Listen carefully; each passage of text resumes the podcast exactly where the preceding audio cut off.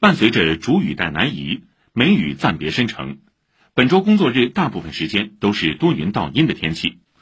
今天迎来新的一周，天气还算给力，多云到阴，阳光有望来打卡。气温预计在二十到三十度，风力不大，偏东风三到四级，是一个适合洗洗晒晒的天气。相对湿度百分之四十五到百分之九十五，湿度不小。午后体感会有些许闷热，周二起气温重新迈向三十度以上。